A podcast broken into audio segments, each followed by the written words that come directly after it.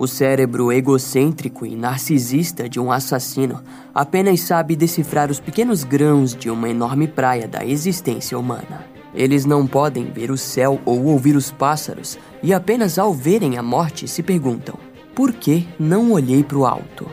Contudo, pelo pouco de lucidez que ainda existir em suas mentes, não lhe restará mais nada senão as lembranças de seus crimes.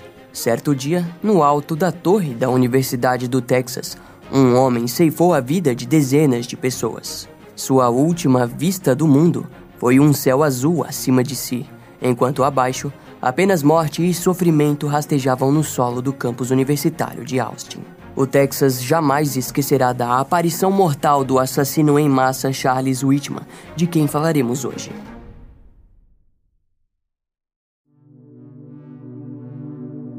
A quem possa interessar, acabei de matar a minha mãe. Se há um céu, ela vai para lá. Se não há um céu, ela estará fora de sua dor e miséria. Eu amo minha mãe com todo o meu coração. Foi isso o que escreveu Charles Whitman logo após esfaquear a própria mãe no peito e atirar na parte de trás da cabeça dela. Margaret Whitman foi encontrada algumas horas depois em seu apartamento no condomínio Penthouse no Texas, Estados Unidos. Pouco tempo depois, Charles voltou para sua casa na rua Dewell e lá matou sua esposa com três facadas no peito enquanto ela dormia. A vida não vale a pena ser vivida, pensou Charles após escrever algumas palavras em sua nota de suicídio. Ele estava seguindo um cronograma. O próximo passo seria ainda mais brutal. Charles Joseph Whitman nasceu no dia 24 de junho de 1941 em Lake Worth, na Flórida. Seus pais eram Charles Adolphus Whitman e Margaret Whitman. Charles era o irmão mais velho de Patrick e John Whitman. O pai dos garotos desde cedo exigia um comportamento próximo à perfeição de seus filhos, sendo um homem opressor que abusava fisicamente e emocionalmente de sua família. Charles Adolphus dirigia um negócio de encanamento, não era uma família pobre e necessitada. Eles teriam tudo o que quisessem, mas na medida de seu merecimento. O menino Charles era educado, calmo e inteligente. Aos seis anos, um teste de QI mostrou que sua pontuação foi de 139. Enquanto Charles agisse de forma que orgulhasse o seu pai, nenhum tipo de ofensa, humilhação ou violência acontecia. Agora, em qualquer sinal de desapontamento, resultava em seu pai elevando a voz e uma mudança de humor radical por parte do homem.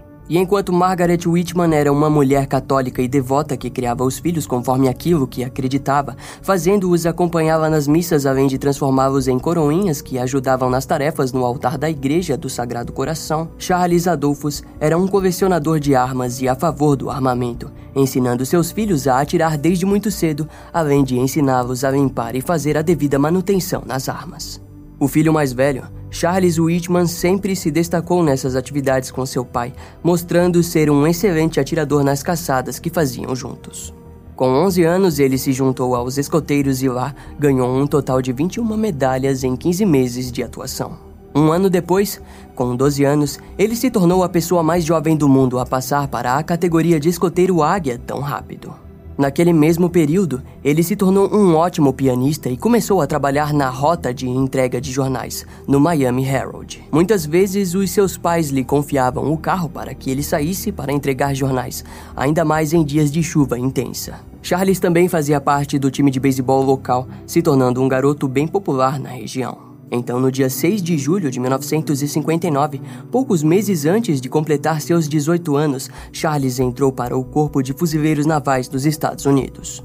Seu pai odiou a ideia e até mesmo tentou prejudicar a sua entrada, mas não conseguiu e Charles passou a maior parte de seus dias numa vida militar da USMC na Baía de Guantánamo, em Cuba. Lá ele ingressou no programa de educação em ciência naval Instead, que treinava engenheiros para que se tornassem oficiais. Charles tomou espaço rapidamente e ganhou várias condecorações, até mesmo um distintivo de atirador de elite. Após dois anos, no dia 15 de setembro de 1961, ele conseguiu uma bolsa do Corpo de Fuzileiros Navais que o permitiu entrar no programa de engenharia mecânica da Universidade do Texas. Naquele período de ápice de sua juventude, Charles começou a praticar karatê, mergulho e voltou a caçar com mais frequência. O momento mais estranho desse período foi quando caçou um veado e o levou até o dormitório para o esfolar no chuveiro, gerando estranheza em seus colegas de quarto. Suas notas na universidade eram abaixo da média. Mesmo sendo inteligente, parecia que havia um descaso e falta de foco no homem. Em 17 de agosto de 1962, após namorar por cinco meses com Caitlin Leisner, os dois decidiram se casar e a cerimônia foi feita na cidade natal dela, em Needville, no Texas. A cerimônia aconteceu no mesmo dia em que os pais de Charles completavam 22 anos de casados. Um ano depois, em 1963, ele perdeu sua bolsa militar devido ao seu baixo desempenho. Charles acabou sendo mandado para o acampamento base do Corpo de Fuzileiros Navais de Virginia, na Carolina do Norte. Esse período foi difícil para Charles, pois precisou voltar para a sua vida militar após toda a liberdade que experimentou na universidade. Em pouco tempo após o retorno, Charles foi levado até a corte marcial após acusações de jogos ilegais e posse de arma de fogo não regulamentada. Charles Whitman foi condenado a 30 dias de confinamento e 90 dias de trabalho forçado e foi rebaixado ao posto de soldado. Charles alterou seu curso de engenharia mecânica para engenharia arquitetônica e encontrou novos empregos, mas que infelizmente nunca chegaram a durar muito. No ano de 1966, a sua mãe Margaret se separou de Charles Adolphus. Patrick Whitman permaneceu com o pai em Fort Worth, mas John e Charles Whitman ajudaram a mãe com a mudança. Depois do término, o pai de Charles começou a fazer inúmeras ligações para ele, pedindo ajuda para conseguir voltar a morar com Margaret. Mas como Charles nunca gostou tanto de seu pai, provavelmente não o incentivou a continuar indo atrás de sua mãe. Charles começou a demonstrar preocupação com a sua vida. Não entendia muito bem como havia perdido tantas conquistas de forma tão rápida. Por sorte, a sua esposa sempre esteve ao seu lado e o aconselhou a buscar ajuda com algum psicólogo. Charles seguiu o conselho da sua mulher e procurou ajuda com o médico da universidade, Jean Cochihun. Na consulta, ele foi medicado com Valium para depressão e foi indicado ao psiquiatra da universidade, Maurice Jean Hitley.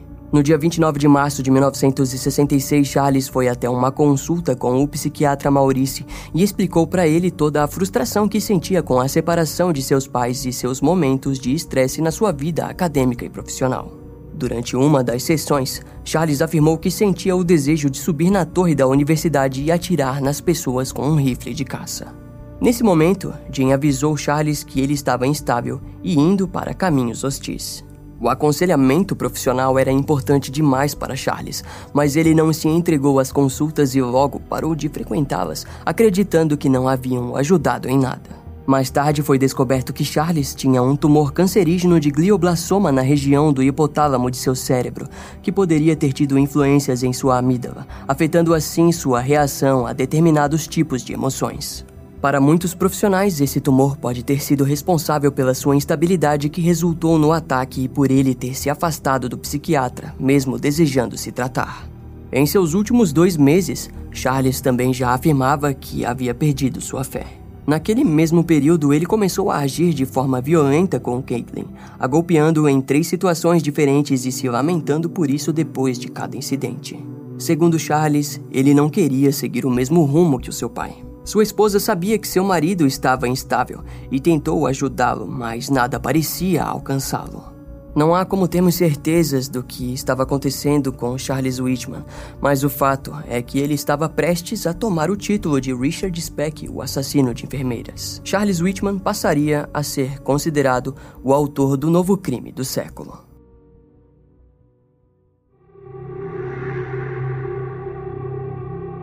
No dia 31 de julho de 1966, Charles comprou um binóculo, uma faca e algumas latas de comida.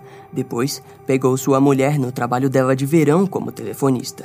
Depois de buscar a esposa, seguiram até o encontro de Margaret Whitman na cafeteria White, que ficava próxima à Universidade do Texas.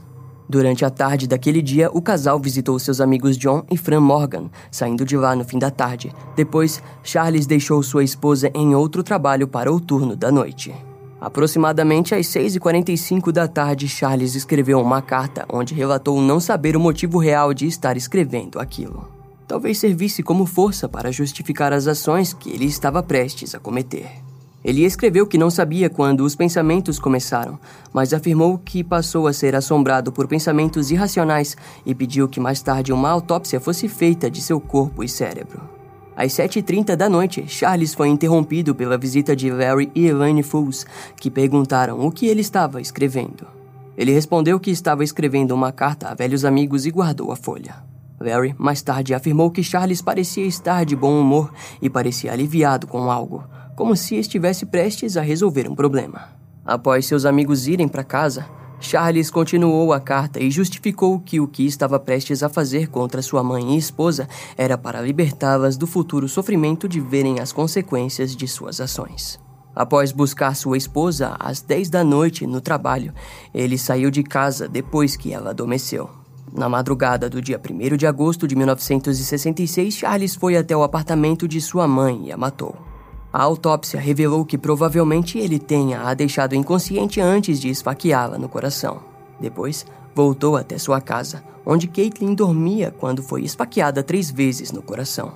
Após matá-la, Charles continuou a escrever sua carta. Entre aspas, Imagino que pareça que matei brutalmente os dois amores da minha vida, mas eu apenas estava a tentar fazer um trabalho rápido afirmou Charles em sua carta. Para quem quiser ler a versão completa dessa carta, o link está aqui no comentário fixado. Charles deixou instruções para que dois rolos de sua câmera de fotografia fossem revelados. Nelas foram encontradas fotos de uma viagem até Burton Springs e uma viagem com Caitlin e seu irmão John Whitman ao Alamo.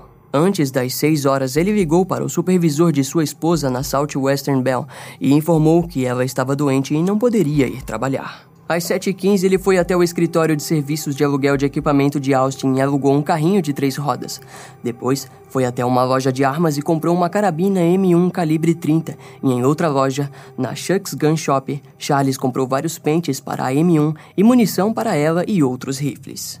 O funcionário da loja perguntou onde usaria tudo aquilo, e Charles respondeu que estava indo caçar porcos selvagens. Ele não duvidou de Charles porque muitos habitantes do Texas costumavam caçar porcos selvagens naquela região de Austin.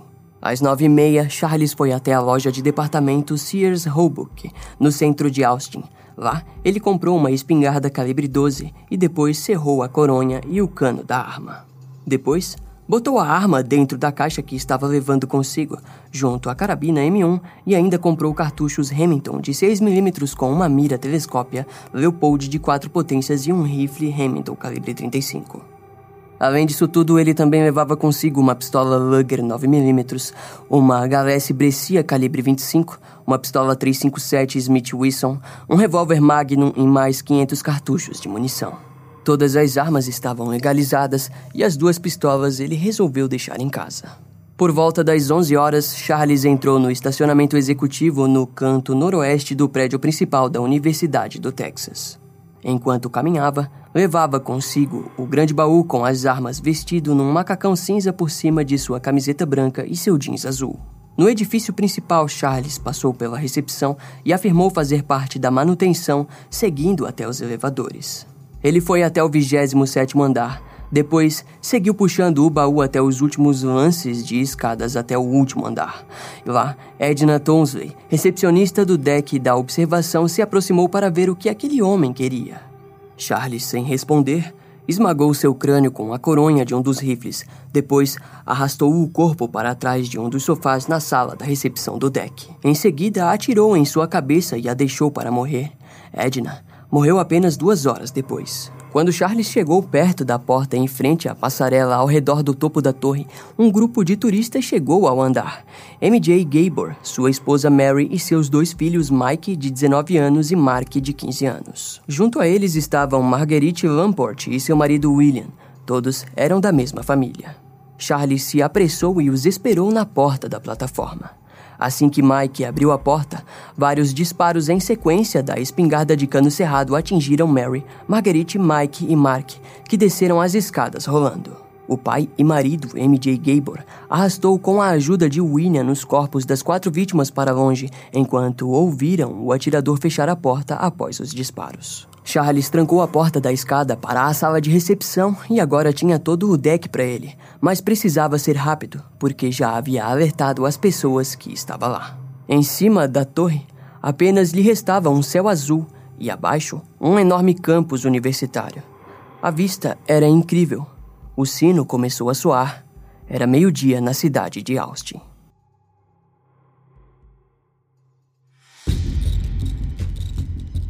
O jornaleiro Alec Hernandes, de 17 anos, passeava calmamente quando, de repente, caiu de sua bicicleta. Denver Dolman, que trabalhava na livraria do campus sem entender a situação, quase saiu para ver o que estava acontecendo. Foi então que várias outras pessoas começaram a cair. Claire Wilson, de 18 anos, estava grávida de 8 meses quando foi atingida ao lado de seu colega, Thomas Ekman. A bala atingiu seu abdômen, quebrando o crânio de seu bebê. Claire conseguiu sobreviver, mas seu amigo Thomas foi atingido logo após ela cair, morrendo de forma instantânea. Robert Boyer, um físico e professor de matemática, caminhava pelo South Mall quando foi baleado nas costas. Charlotte Dareshori, ao ver Robert e outras pessoas caírem, correu para fora do escritório para ajudá-las, mas foi recebida com um tiro e foi para trás de uma parede de concreto. A mulher ficou 90 minutos agachada lá até que tudo acabasse. O estudante Abdul Kashab, sua noiva Janet Paulus e uma amiga do casal, Lana Phillips, foram abatidos um atrás do outro em questão de segundos. Um gerente de uma das lojas de joias das proximidades saiu para socorrer outras vítimas feridas na calçada quando a vitrine da loja ficou em pedaços e os estilhaços de fragmentos das balas atingiram sua perna. Harry Walshuk estudante de pós-graduação que estava na universidade estudando para o seu doutorado, foi atingido na garganta e cambaleou até cair em uma banca de jornais, mortalmente ferido. A quase 100 metros dali, Paul Sontag, de 18 anos, um salva-vidas da piscina municipal, estava caminhando com Claudia Rutt, de 18 anos, quando ela foi atingida por um tiro no peito e caiu agonizando na calçada. Logo em seguida, Paul caiu ao lado dela. Durante os primeiros 20 minutos, Charles utilizou apenas seu rifle Hamilton com uma mira de quatro potências. Thomas Carr, um veterano, foi morto a tiros a quase 280 metros ao oeste da torre. Ao leste, a vítima foi o estagiário Thomas Ashton. Ao norte, o repórter Robert Hurd foi atingido no ombro enquanto corria. Ao sul da torre, o primeiro policial ao chegar no local foi Billy Speed, de 23 anos. Em poucos minutos, Billy foi atingido por uma bala que passou por uma das fendas entre os pilares da cerca em que estava buscando cobertura, o matando na hora. O atirador não ficou parado em apenas um local. Caminhava ao redor do alto da torre e mudava a direção dos tiros a cada minuto. Karen Griffith, de 17 anos, foi baleada no peito e morreu uma semana depois.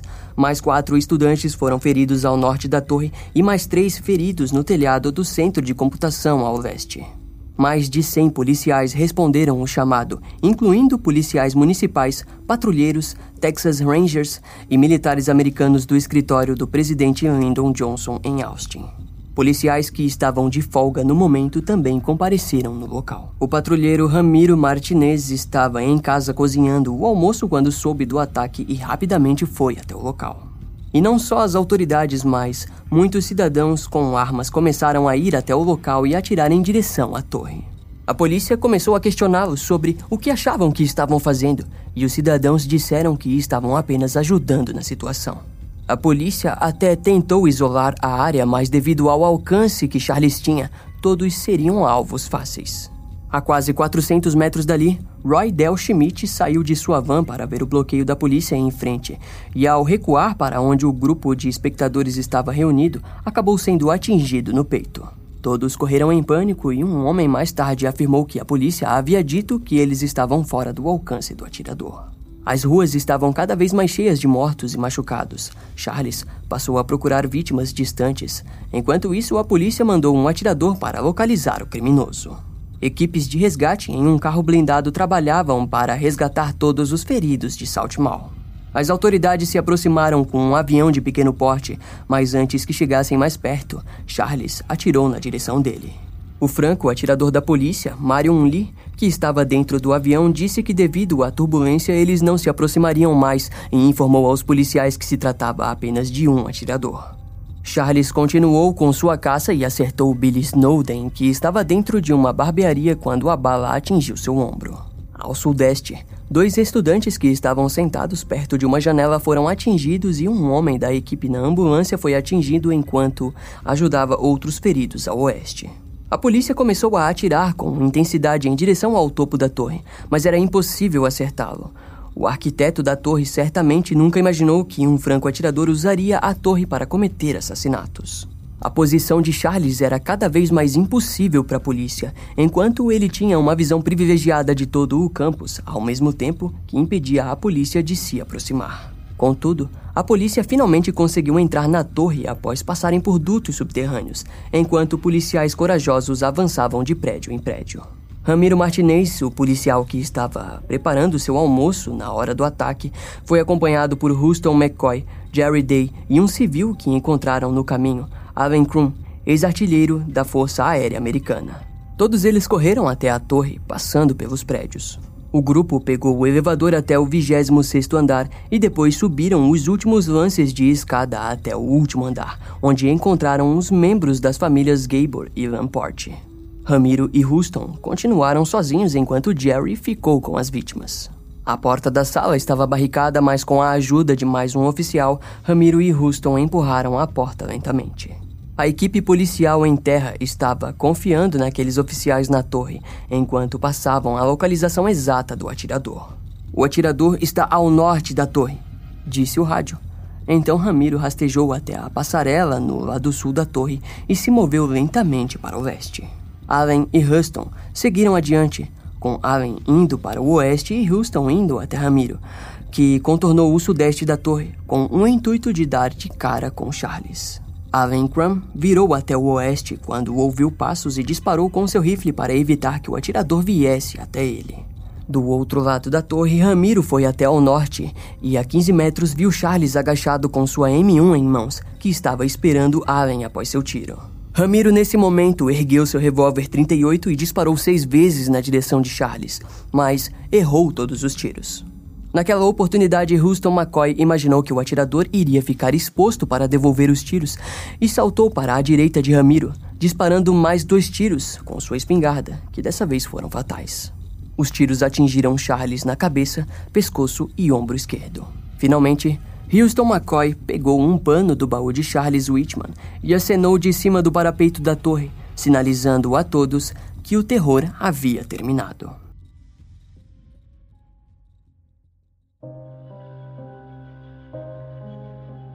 No dia 5 de agosto de 1966, Houston McCoy compareceu diante ao tribunal, onde deu sua testemunha sobre a morte do atirador Charles Whitman. A morte do atirador foi determinada como homicídio justificado. Charles era uma pessoa narcisista e paranoica. Quando sua família, carreira e possíveis chances de um futuro melhor desmoronaram, o seu senso de valorização de si mesmo ficou instável, gerando pensamentos que aos poucos o corromperam ao ato da violência.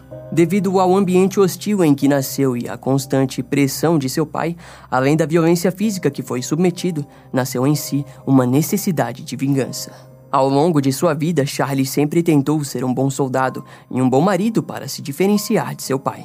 Sua autoestima decaiu quando sua bolsa militar foi cancelada. Foi uma queda lenta no funcionamento de todos os pilares de sua vida. Ao voltar a servir na Marinha e ser constantemente repreendido por seus erros, que resultaram em Charles sendo dispensado da sua carreira militar, fez com que sua condição piorasse ainda mais. Ele começou a se ver como um fracassado total e com extremas mudanças de humor que fizeram com que ele agredisse a mulher que amava. Com o tempo, percebia que estava se tornando exatamente como seu pai. Charles ainda precisou suportar os pedidos constantes de seu pai para ajudar a voltar com sua mãe. Aos poucos, ele não conseguiria manter sua raiva sob controle. Quando ele matou a esposa e a mãe, com o objetivo de poupá-las do horror que estaria prestes a cometer e depois liberar toda sua raiva em pessoas inocentes, ele expressou todo o narcisismo e a necessidade de um reconhecimento final. Seu último ato foi como o de um suicida deprimido, mas que queria ir embora após causar uma grande comoção e barulho. Charles Whitman nunca culpou a si mesmo como o responsável por cada um de seus erros, e isso foi a principal causa de seu fim. Charles e sua mãe, Margaret, foram enterrados na paróquia da família em Lake Worth no dia 5 de agosto de 1966. Por ser um veterano, Charles foi homenageado com honras militares e seu caixão foi tapado com a bandeira americana. No ano de 1967, a Universidade do Texas gastou 5 mil dólares para reparar os buracos das balas feitos durante o tiroteio. Um ano depois, a torre que tinha sido fechada foi reaberta em 1968. Porém, devido a quatro suicídios cometidos até o ano de 1974, acabou sendo fechada novamente.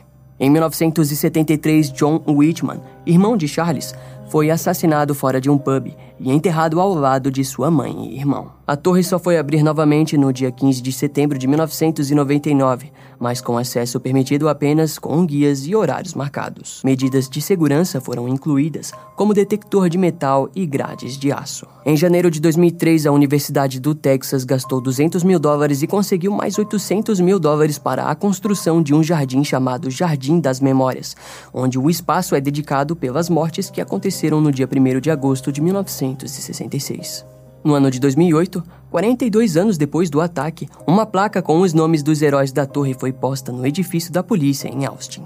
A placa era dedicada não só aos policiais, mas também aos civis que ajudaram a parar Charles Whitman. Muitos neurologistas especulam ou até mesmo afirmam que a condição médica de Charles foi responsável pelo ataque da torre. Entretanto, não há como afirmar com certeza. Ao fim, o que podemos entender é que não há perdão para os crimes cometidos por esse homem, mas através de seu caso entendemos que nem sempre uma pessoa conseguirá se ajudar sozinha. Além do mais, haviam fortes indícios de transtorno de personalidade narcisista no perfil de Charles Whitman. Todos os sinais estavam lá e muitas das personalidades foram deixadas na mão do homem que, devido à sua condição mental, não puderam ser diagnosticadas ou tratadas com clareza. A junção de tudo isso, infelizmente, resultou em um massacre de inúmeras vidas inocentes tiradas pelas mãos de Charles Whitman, um nome que infelizmente o mundo jamais esquecerá. Esse caso vai ficando por aqui. Eu espero que você tenha gostado.